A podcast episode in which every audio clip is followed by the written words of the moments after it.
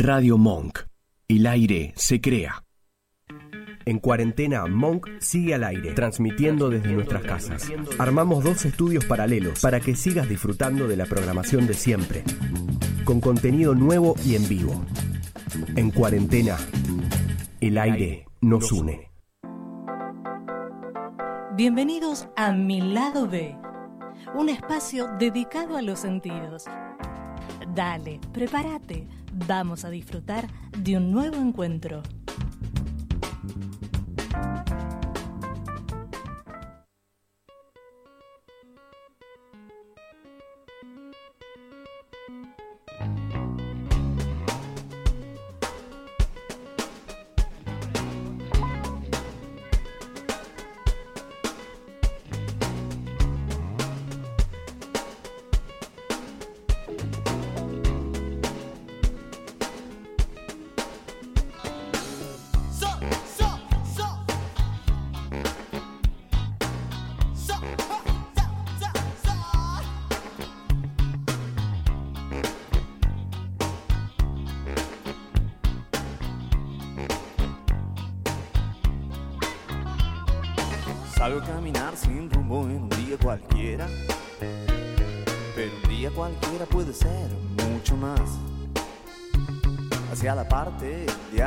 Del cementerio.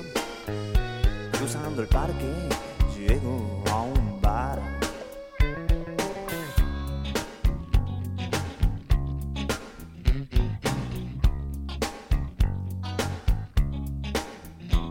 Hay solo hombres que beben vino y fuman tabaco. Pero en el aire hay algo especial.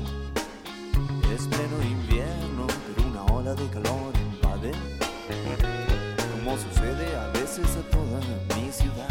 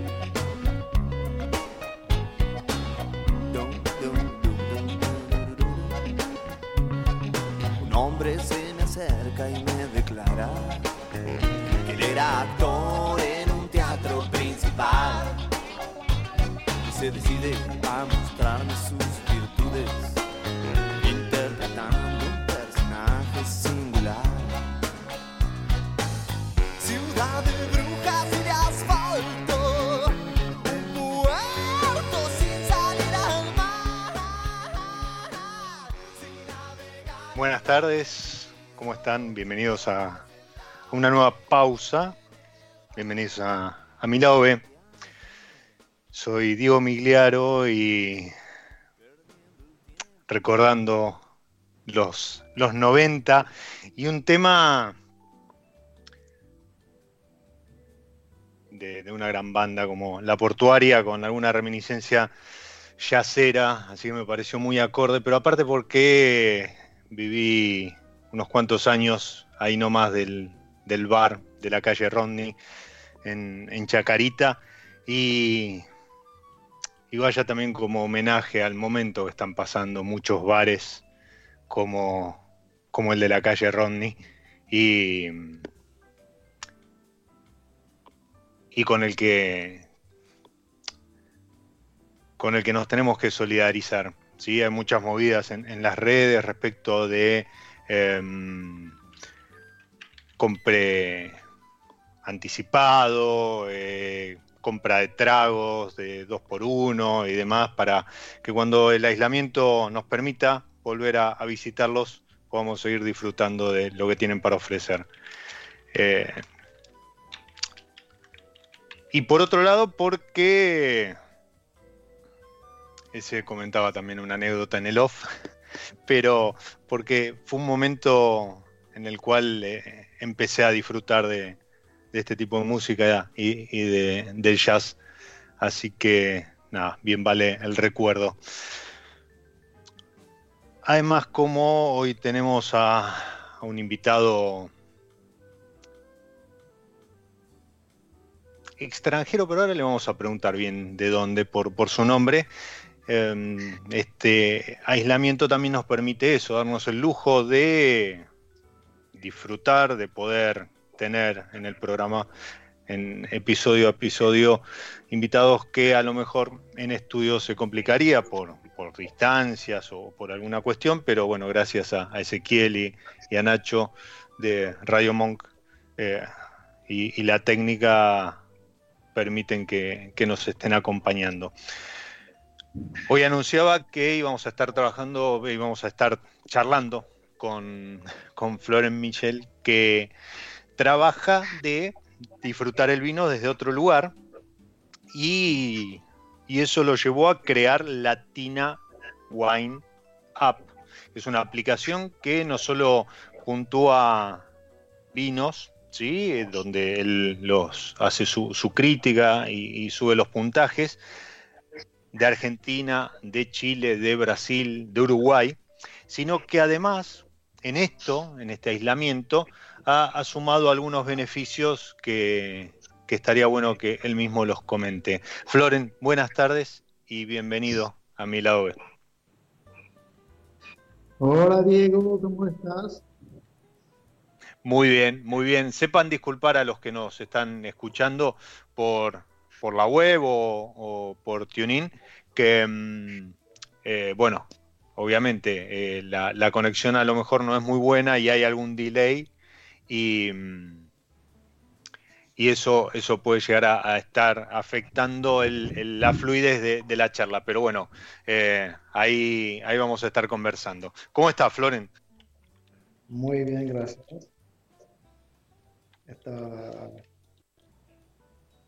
Tenemos este, este, eco un poquito en la, en la línea, disculpa.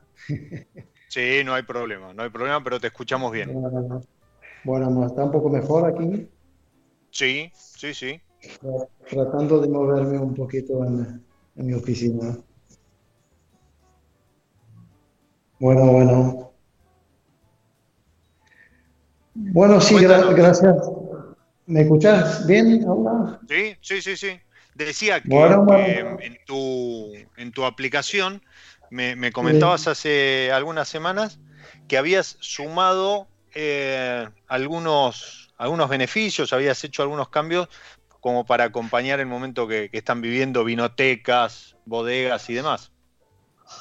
Sí, sí, sí, lo, que, lo que hicimos algunos, eh, una semana era básicamente de eh, ofrecer de manera gratis, eh, igual nuestra app es, gratis, lugar en nuestro feed para que puedan, las vinotecas pueden publicar eh, bueno, su,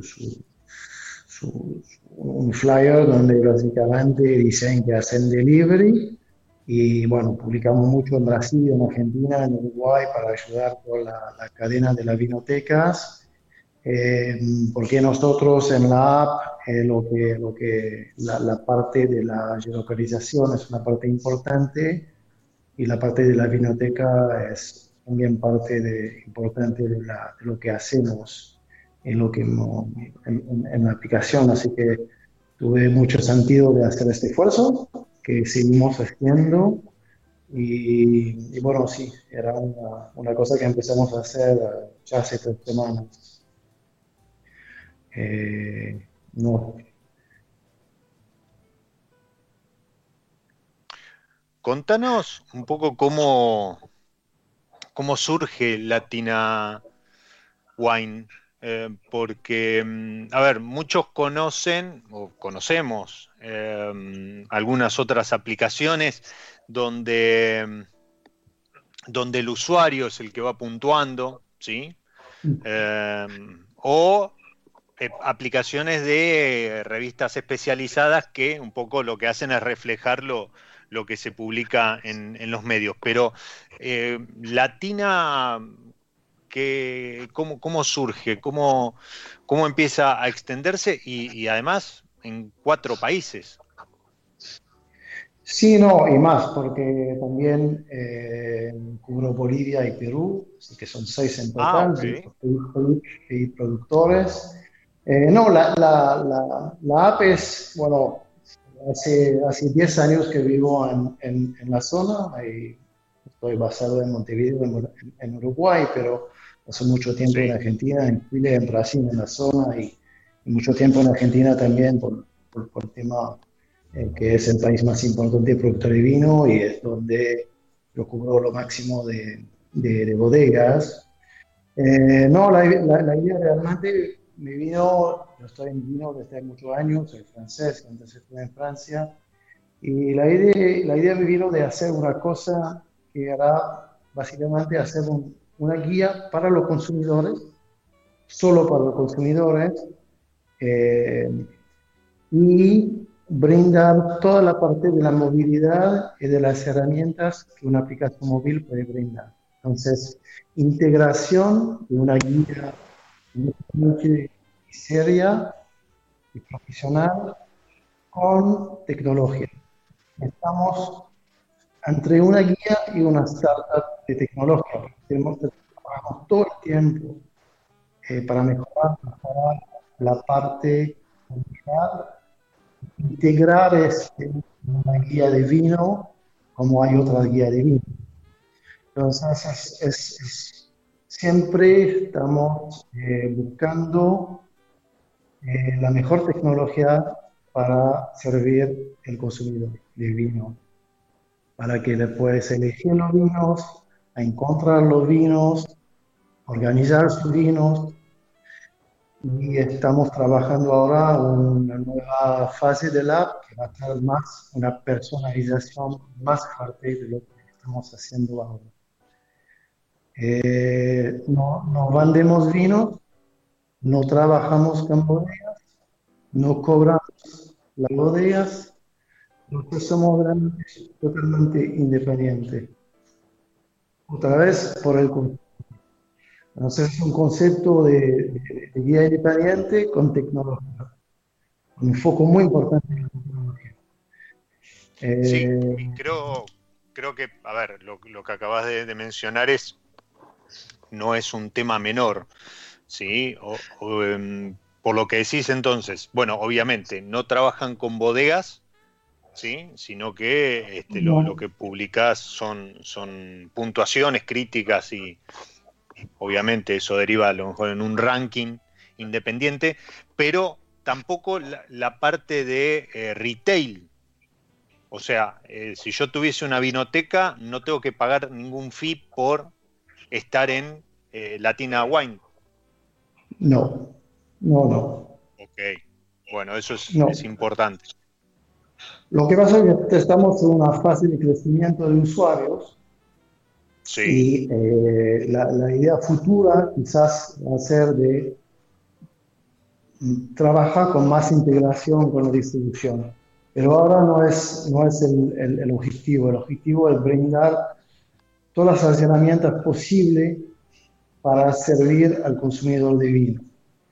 Entonces estamos realmente invirtiendo en este y bueno, si la, la app- tiene tres funcionalidades. Eh, primero, para elegir los vinos, eh, bueno, hay una base de datos que yo creo que ahora tenemos una base de datos más importante de los vinos eh, Sudamérica digital. Tenemos miles y miles de vinos. Entonces, eh, a través de la app, el consumidor puede usar un search box muy fácil para acceder a las bodegas, acceder a los vinos. Integramos recién, hace un mes, eh, el scan de códigos de barras. Entonces, eh, ingresamos miles y miles de códigos de barras, fue un trabajo muy, muy importante para que puedas escanear los códigos de barras y reconocer directamente el vino. esto siempre, cuando, cuando vos hablas de, de alguna implementación, la implementación se realiza para los seis países de los que estábamos hablando, ¿no? Que repetimos, era Chile, Argentina, Uruguay, Brasil, Bolivia y Perú. Sí, esos son el sourcing los vinos, son los vinos de esos países, pero la app es global. Eh, la app es global porque la, app, la app, está en inglés, sí.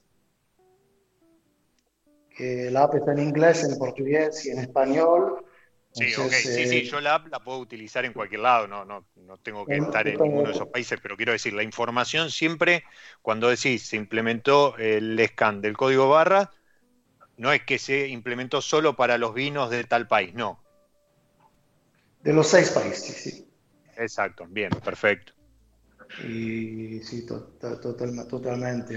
Tenemos algunas bodegas que no tienen códigos de, códigos de varas, eh, bueno, eh, que son, bueno, Fernando Dupont, por ejemplo, o, eh, acabamos de, integrar una, una de Cachi que se llama Adentro, que no tiene código de barra, pero creo que el 90% de las bodegas que cubrimos se manejan con, código de barra, seguro. Em, después para, para elegir los vinos tenemos eh, un ESBA, tenemos los buenos baratos también, tenemos un algoritmo que calcula automáticamente los buenos baratos. Porque vimos que había un público importante que le gustaría ver un buen vino a un precio bueno, entonces tenemos una funcionalidad de buenos baratos donde, donde por ejemplo, un vino que, eh, que tiene 84 puntos, que es un buen, buen vino, 84 puntos arriba y que vale menos de 8 dólares, es un, es, es un buen barato. Así que tenemos un algoritmo aquí que, bueno, un vino que, que tiene un puntaje de 90 para hacer un, buen un best buy, tiene que llegar a cierto, no, no, no exceder cierto precio también porque tenemos como todas las herramientas para ayudar al consumidor a elegir vino y tenemos también una gran parte de eh, maridajes.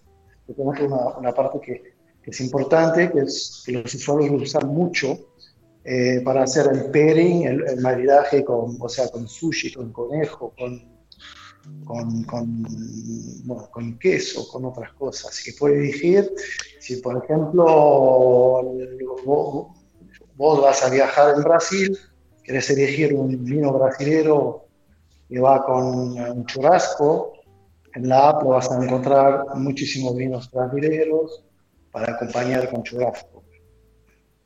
Ok, bien. Eh, te, iba, te iba a preguntar, a ver, lo, que comentás de eh, el relevamiento tanto de lo que es código de barras y, la base armada de eh, vinos de estos seis países, así como tema precios. los precios que ustedes cargan son los precios sugeridos que indica cada, cada productor, entiendo. Sí, son, o son, un promedio de mercado. Estimados, retail, biblioteca. Ok.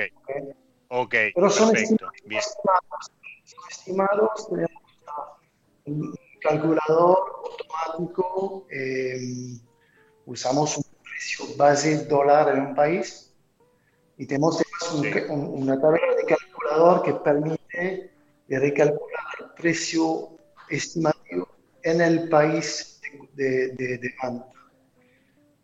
Ok, no por tipo de cambio, sino por, bueno, todo lo que tenga que ver con impuestos y demás, entiendo. A eso te referís. O sea, el, precio de un vino argentino en Brasil lo recalcula considerando cuestiones de mercado y no simplemente convirtiendo los pesos en reales. Ah, absolutamente no, porque hay que tenemos coeficientes multiplicadores. Por ejemplo, un vino, buenísimo Sí, ese, y lo, lo, actualizamos, por ejemplo, ahora el real está más o menos a 5.5 contra dólar y hacemos las actualizaciones. Pero, y lo tenemos de, por Hong Kong, por Londres, por eh, Estados Unidos, Canadá. Eh, así que le da una idea al consumidor. Obviamente no es un precio, pero por lo menos le, saber que, le, da, le, da, como una, una, buena idea. Lo ubica, lo ubica en una franja, entonces, para, para calcular esto que vos decías, de que sería una relación precio-calidad, ¿no? El, el Best Buy. Eh, Exactamente. Lo, que termina, lo, que termina es dándote una lista de etiquetas de muy buen precio-calidad. Ahora bien, esto que vos comentás no es un tema menor, ¿no? Porque si uno a ver, lo, que es, por, mencionar dos bases importantes eh, en cuanto a aplicaciones y buscadores. Si uno se refiere a eh, o eh, Wine Search, la realidad es que muchas veces cuando, primero, si encontrás el vino, que hay vinos que seguramente como los de adentro o, de bodegas más chicas locales no aparecen, pero después también eh, el tema de los precios, ¿no? Porque los números que aparecen en esas, en esas herramientas, en esas bases de datos, que por lo general son americanas o europeas, respecto a si la búsqueda la hace un usuario, un consumidor argentino, uruguayo, brasilero, bueno, le termina devolviendo un valor en dólares que nada tiene que ver con lo que él después termina pagándolo en el mercado local. Entonces, creo que también, así como el, juego que ustedes hacen sirve para el usuario extranjero, el, usuario de, Estados Unidos, el de Canadá o, europeo, también le sirve al consumidor local porque va a tener un número de mercado mucho más próximo a lo que él va a encontrar después en efectivamente en la góndola o en la vinoteca. Exactamente lo que, lo que hacemos, por, por un ejemplo muy clásico, cuando hay una devaluación fuerte en Argentina, que es el caso en este momento, pues no tanto, pero igual por Argentina no trabajamos con el blue, ¿eh? trabajamos con el oficial. Entonces estamos a, no sé, 70, 70 ok, está bien. No, pero está a 70 el oficial, ¿no? O sea, pero había una devaluación importante. Ese nosotros lo podemos impactar directamente en los precios base argentino, pero va a tocar solamente Argentina, porque por ejemplo un vino súper básico que es un Alamo Malbec, un Alamo Malbec vale 7 dólares, siempre valió casi 7 dólares. Este vino Alamos en Argentina, obviamente no va a valer menos ahora que 7 dólares en el mercado local, ¿no? ¿Cuándo va a costar? Ponerle 350 pesos, ¿no? O 400 pesos, que es mucho menos, ¿no? Pero en Canadá, en Inglaterra o en Brasil, sigue, sigue a 7 dólares. Entonces, la, cuando hay país que hay tiene movimiento de divisa muy, muy importante, que es un poco el caso de Brasil ahora, hacemos, lo podemos reajustar. ¿okay? Eh, Argentina es un mercado muy importante porque obviamente es un mercado donde se consume mucho el vino argentino. Entonces, pero es solamente de, para nosotros de reajustar en la base de datos y tenemos segmentación de, precio, ocho segmentos de precio. No, no, voy a ir en los detalles, pero eh, tenemos vinos de 0 a 4, 4 a 8, 8 a 12, 12 a 18 Así que también tenemos toda la segmentación de los precios, porque, por ejemplo, muchas de las bodegas chilenas o argentinas, pero más chilenas, eh, ganan mucha plata con la entrada de gama en Brasil. Brasil es un mercado muy importante para la también, que no, no lo menciono antes, pero tenemos muchos brasileños. Y, y entonces, eh, los coeficientes multiplicadores para vinos que se van en Brasil son distintos si son vinos de precio base, país productor a 20 dólares, por ejemplo, que de país productor a 4 dólares. Ah, son, son coeficientes multiplicadores distintos. Ok. la, la, la aplicación, discúlpame, la aplicación está tanto para Android como para iOS, ¿no? Total, sí, tal cual. Los dos. Ok. Está, está, está, gratis y bueno, ese, bueno la, si, si puedo seguir, te explico un poco también la parte de... Bueno, es, es la primera parte y era realmente para ayudar al consumidor a elegir un vino, ¿no? Eh, base los más baratos, maridaje, código de barras también que le pueden acceder directamente al vino. Y después la otra Yo puedo, perdón, a partir del, del, código de barra, discúlpame, me, me quedé con, con, esa consulta. Si yo tengo, tengo una, una, cava con algunas etiquetas y quisiera llevar, hacer un seguimiento y más, ¿puedo armarme mi lista de vinos propios o una wishlist para, para hacer lo que quiero comprar y demás dentro de la aplicación? ¿O eso no está, esa función no está desarrollada? No, no, está totalmente desarrollado. Es, eh, es una parte, puedo hablar de este ahora si quieres, pero sí, hay una parte de organización de los vinos que es muy importante. Estamos trabajando para mejorar también para una futura versión que va a venir, porque la, la esa personalización que, te puedo hablar después. Eh, sí, hay una cara digital eh, para manejar tus vinos, editar tus vinos, puntuar tus vinos, compartir esos vinos con tus amigos. Eh, sí, puedes manejar todo el vino en la clave digital con múltiples filtros. Eh, con la clave digital hay dos opciones. La primera opción es que es el vino que está en la aplicación, en la base de datos, o de un Venegas, lo que quieres. Y este vino está, en la, está en la base de datos cuando accedes a la ficha del vino, vos lo puedes comentar, lo puedes puntuar y lo puedes poner directamente en tu cava digital. Es un vino de Latina Wine, porque está dentro de Latina Wine, ¿no? Eh, si, es un, si es un vino que no está en Latina Wine, por ejemplo, un vino francés, un vino italiano, sudamericano, o un vino de una bodega que no está en Latina Wine, que no tenemos todas las bodegas, vos sacas la foto de la etiqueta y puedes entrar el vino adentro de tu cava también. Así que es una cava global, no es una cava solamente para los vinos que están en la app. ¿Ok?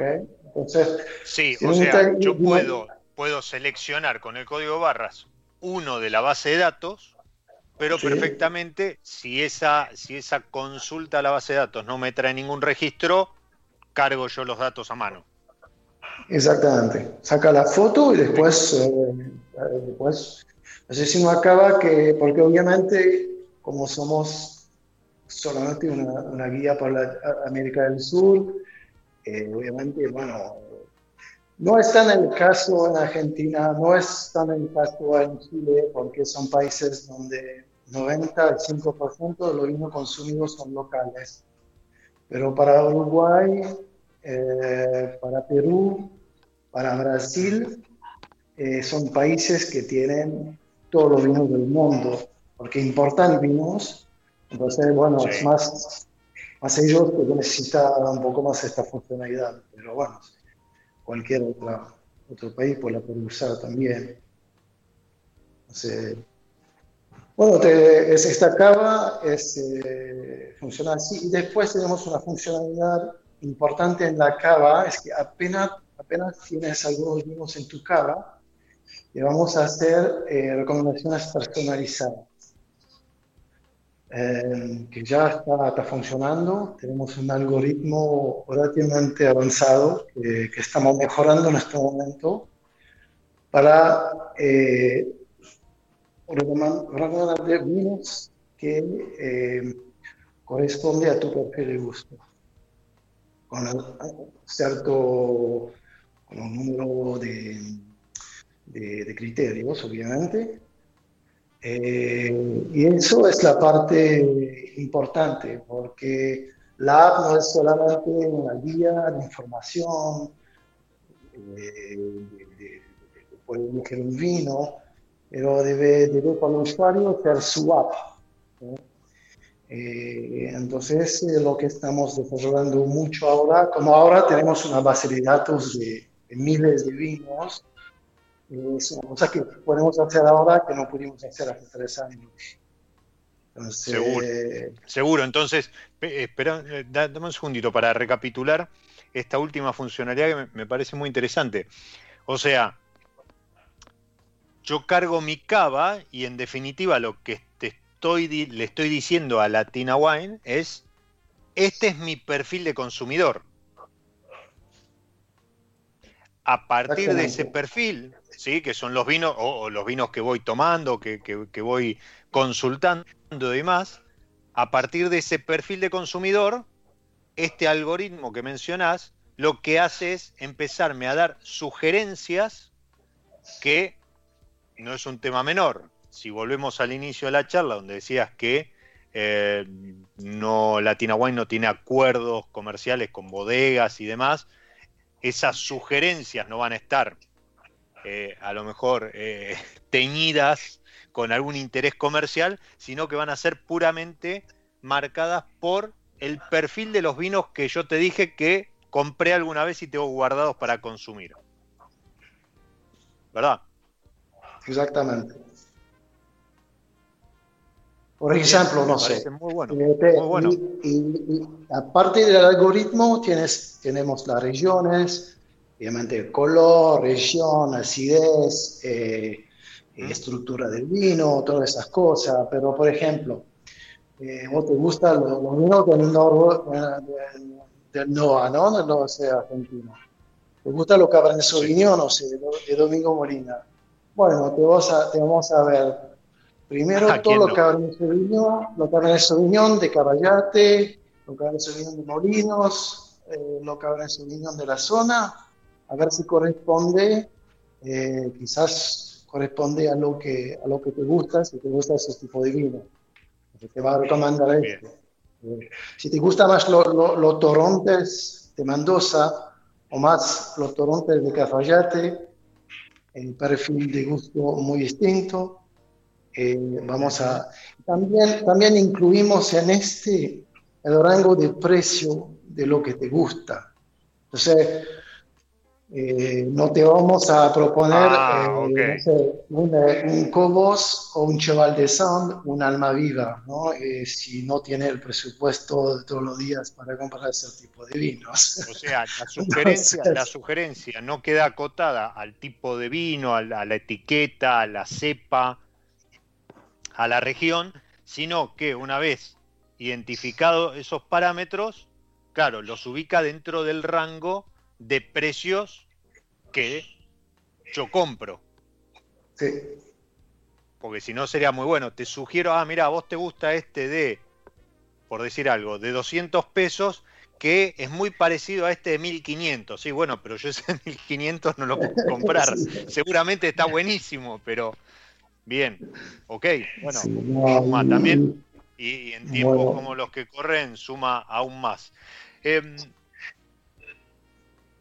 lo que para, digo, digo, para, digo para decirte una cosa que es simple para que la gente entienda.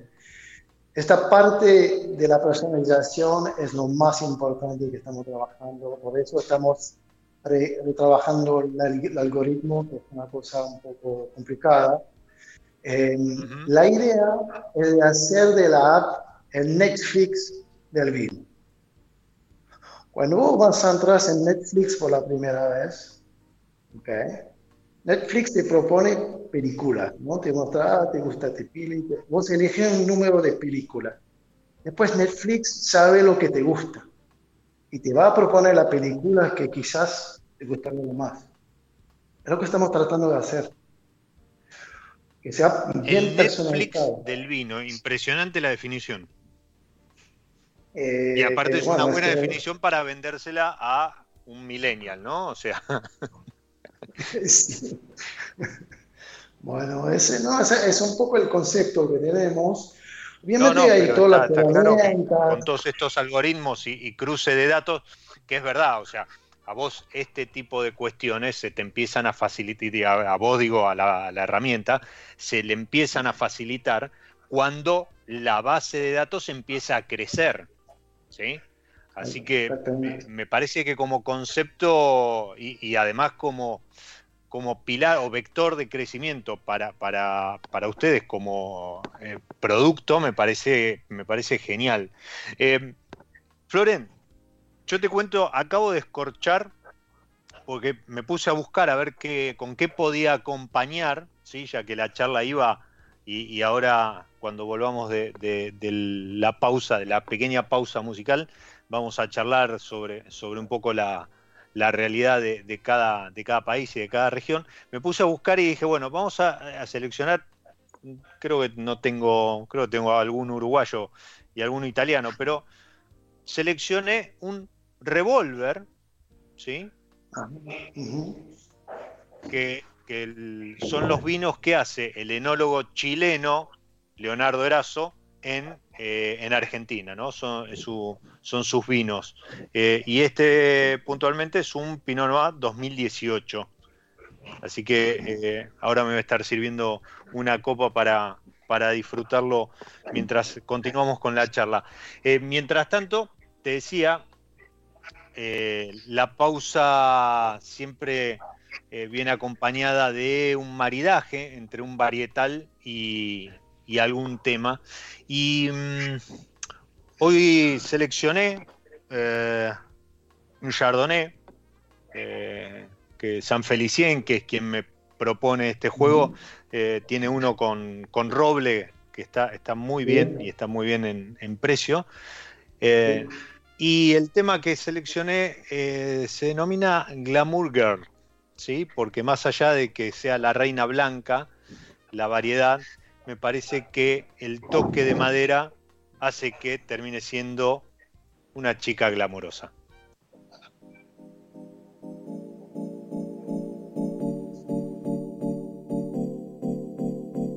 Every day after work, I go to a bookstore around the corner. Going to look for the glossy magazines about fashion and style. And I hope you're inside.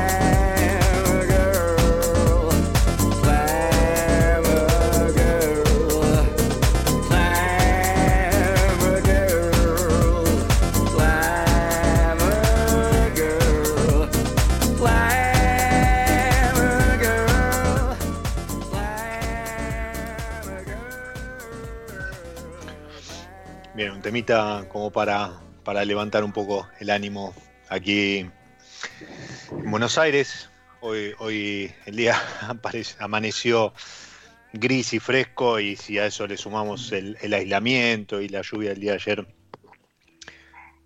los ánimos necesitan de una copa de vino y un poco de buena música. Y, acá en la pausa que propone Milove tratamos de, cumplir con ambas cosas. Floren, eh, ¿cómo ves la, realidad de, de las diferentes regiones? Bueno, sacando o, digamos previo a este, a este escenario de pandemia.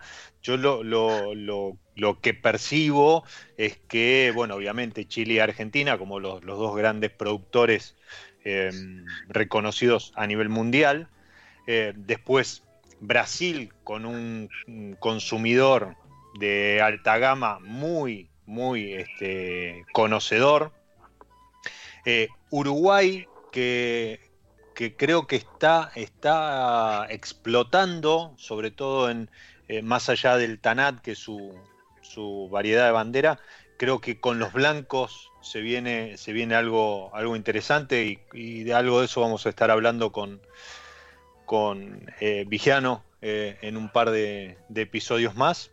Y, después tenemos a Brasil, a Brasil, perdón, a Perú y a Bolivia con una viticultura incipiente, pero con, buena calidad, al menos en, lo que ha mostrado hasta ahora, eh, han mostrado hasta ahora ambos, ambos países.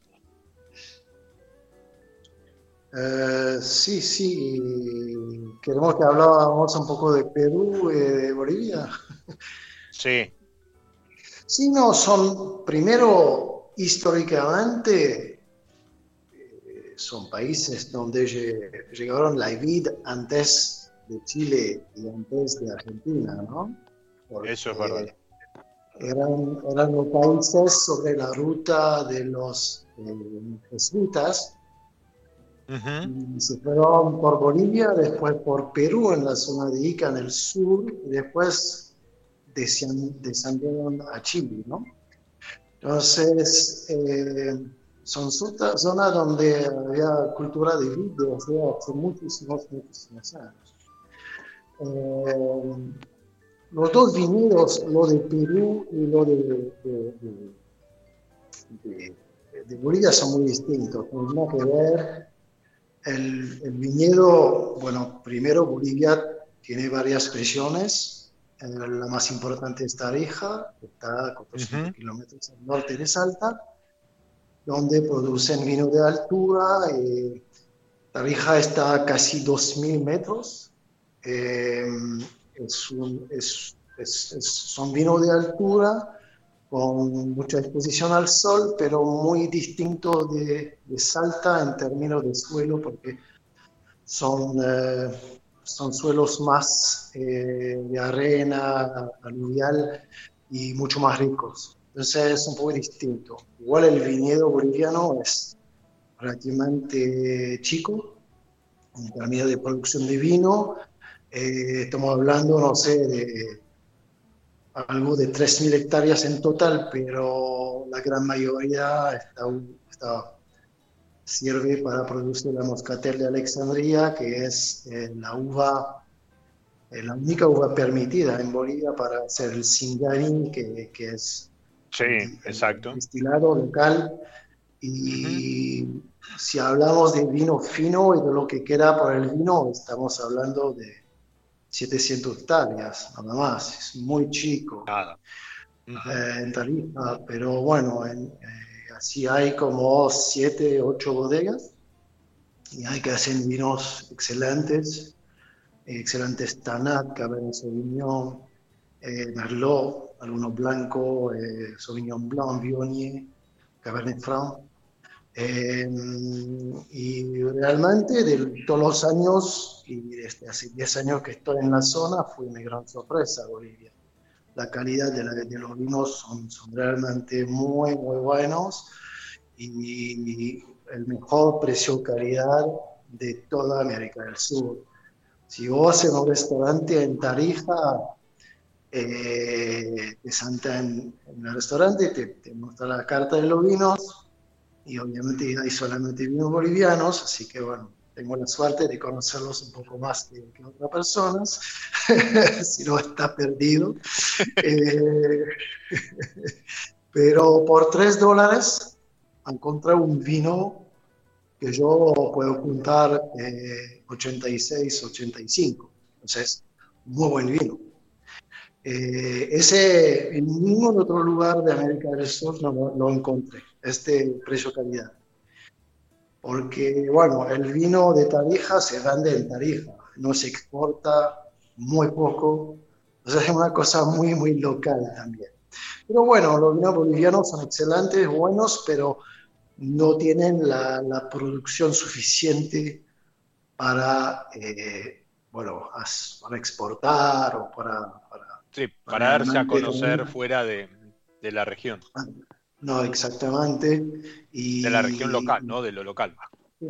Sí. Hay un potencial muy importante, pero la situación de Bolivia es siempre un país un poco ups and down, ¿no? Entonces es, es, una zona genial para hacer vino, pero bueno, es el, es el tema de la inversión, quién quiere invertir en Bolivia ahora, y bueno, siempre así, ¿no? Hay muchos riesgos, no, no es tan fácil. Así que, bueno, la, la, la, parte de Perú es un poco más grande, es un viñedo que es un poco más grande, eh, que se concentra en, un poco en la zona costal al sur de Lima, eh, descendo hasta la provincia de Ica, y la provincia de Ica concentra, eh, digamos, 80 o 90% de la producción de vinos finos en, eh, en Perú, donde y hay ah, más o menos 10, 12 bodegas que hacen vinos de muy buena calidad el nivel internacional eh, como Santiago Querolo, Taberno, Tabernero, eh, Atacama y otras que hacen muy buen vinos. Hay muy buen Malbecs, Chardonnay, Sauvignon Blanc. Eh, eh, lo que me, me, gusta más en Perú son un poco más los blancos que los tintos, pero es Torrontel. Torrontel también. Eh, pero un país muy, muy interesante, una zona muy interesante. Eh, lo que pasa es que es un país también que produce eh, mucho, mucho pisco, ¿no? sí. En, en, esos dos países, son por distinto en Chile, porque Chile tiene una producción de vino muy importante, pero en, en Bolivia y en, en Perú la, la, fuerza económica, la industria de, la, de la uva o sea, por Viene por el destilado. O por el destilado, es, el gran mercado. Entonces hay muchas, de la, muchas de las bodegas que son como un apéndice, como una, una parte eh, chiquita de una gran... pisqueras. Exactamente, exactamente.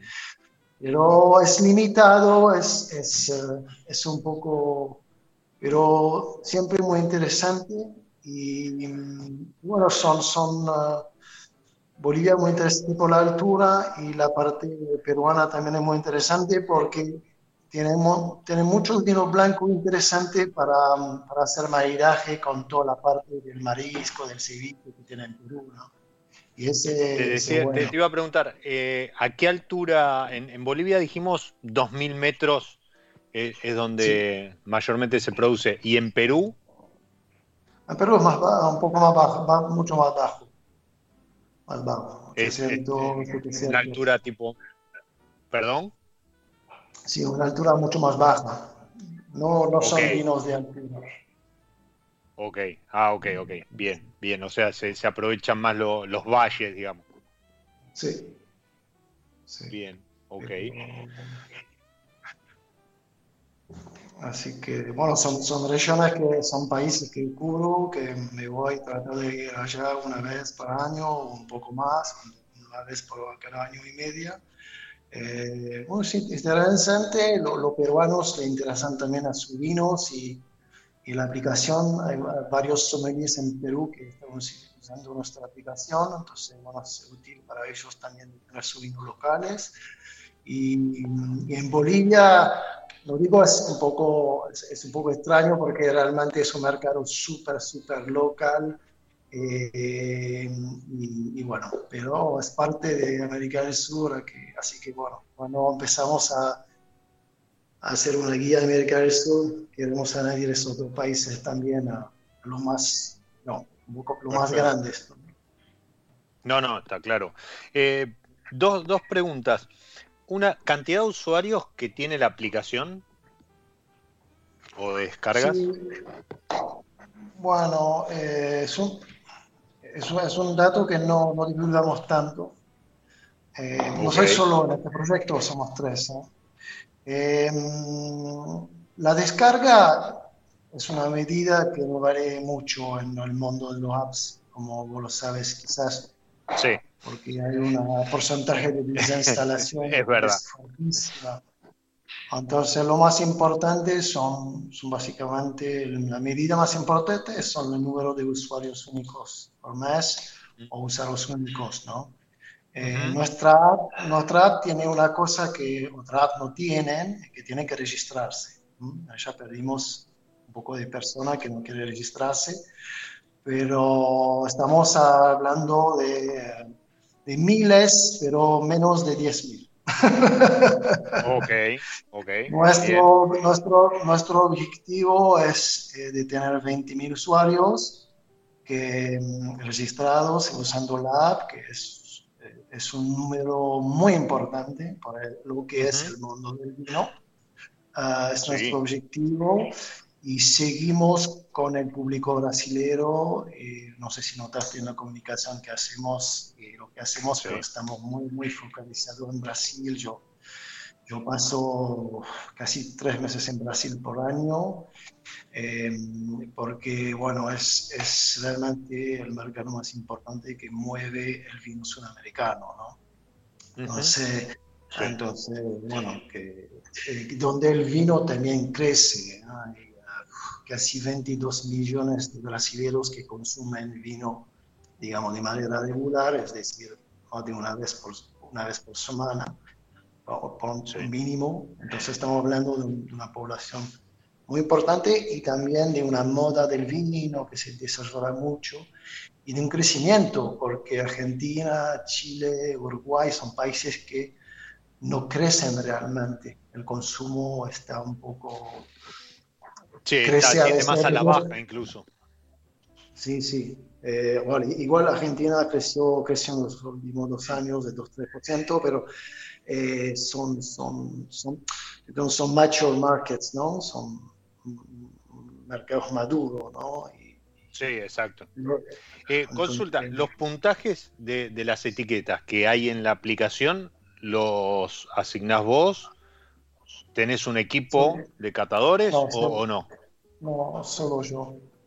Solo yo por ahora. Solo yo por ahora porque, bueno, lo puedo decir, lo puedo hacer. Ah, después, sí, la idea sería un momento añadir algunos otros. Uh, el tema más que tiene que corresponder, es difícil tener una prueba que corresponde a tu paladar porque yo tengo un paladar francés. Entonces, eh, y, bueno, tenemos una visión de los puntajes que es una visión muy de, Robert Parker, no la marca, pero la persona. Eh, sí. De, ah, los años 80, Vale, vale la, la, aclaración. De, los años 80-90. Eh, en, en ese momento no había internet y realmente eh, los consumidores estaba siguiendo y pagando. Entonces era un modelo que, que, desapareció mucho con los años y por la presión de la industria, la, también la fuerza de la industria del vino, los conglomerates y todo que se creó que no existía esta época de, 80-90. Grupos como Conjaitoro, como Peñaflor, como Constellation, Constellation, todos esos grupos muy importantes que, que ponen una presión muy fuerte en, en el mercado no existieron mucho esta época, se crearon mucho en los últimos 30 años, ¿no? Entonces fue una época distinta. Sí, y, y, menos también. Y mi, idea es realmente ser una, brinda eh, una visión totalmente independiente por el consumidor. Y por eso uso una escala de, de, puntaje que es realmente uh, amplia, uh, porque yo creo que es importante de, decir que todos los vinos no son buenos, todos los vinos son excelentes y que obviamente cada uno tiene su gusto, cada uno tiene su, su, su es totalmente normal, pero por lo menos que en una escala grande y para mí un vino que está a 82 puntos es un buen vino. un buen vino. Totalmente. sí, eso es un concepto, es un concepto que, que hay que, que, hay que, que hay que afirmar, ¿no? Que, que, un vino que está por encima de los 82, 85 puntos eh, es muy bueno y no hay que apuntar solamente a los que están arriba de los 95. Floren, te agradezco el tiempo, se nos fue el episodio, y mm, bueno, pido disculpas a los que están escuchando por, por algún delay, por algún tema técnico, pero queda hecha la, la, invitación para cuando estés por Buenos Aires volver a repetir el encuentro, eh, copa en mano y, y en estudio para, para continuar con, con, la charla. ¿sí? Muchísimas gracias, Diego, y también felicitaciones para todo lo que estás haciendo en Instagram, muy profesional, muy interesante y se ve que hay mucho trabajo para atrás. Así que felicitaciones también. Muchísimas gracias, muchísimas gracias. Y por supuesto, busquen a los que están escuchando, tanto en eh, Apple como en Android, eh, Latina Wine, y descarguen la aplicación porque vale la pena, aunque sea jugar un rato, pues está, está muy buena.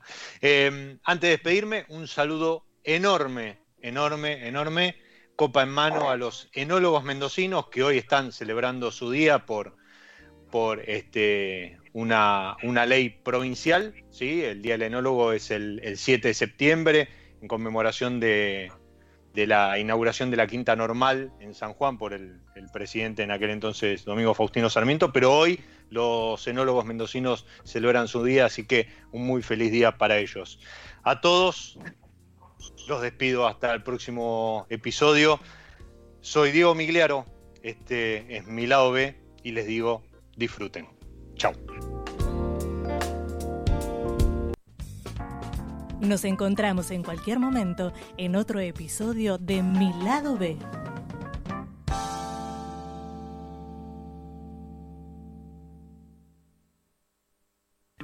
En cuarentena, Monk sigue al aire, transmitiendo desde nuestras casas. Armamos dos estudios paralelos para que sigas disfrutando de la programación de siempre, con contenido nuevo y en vivo.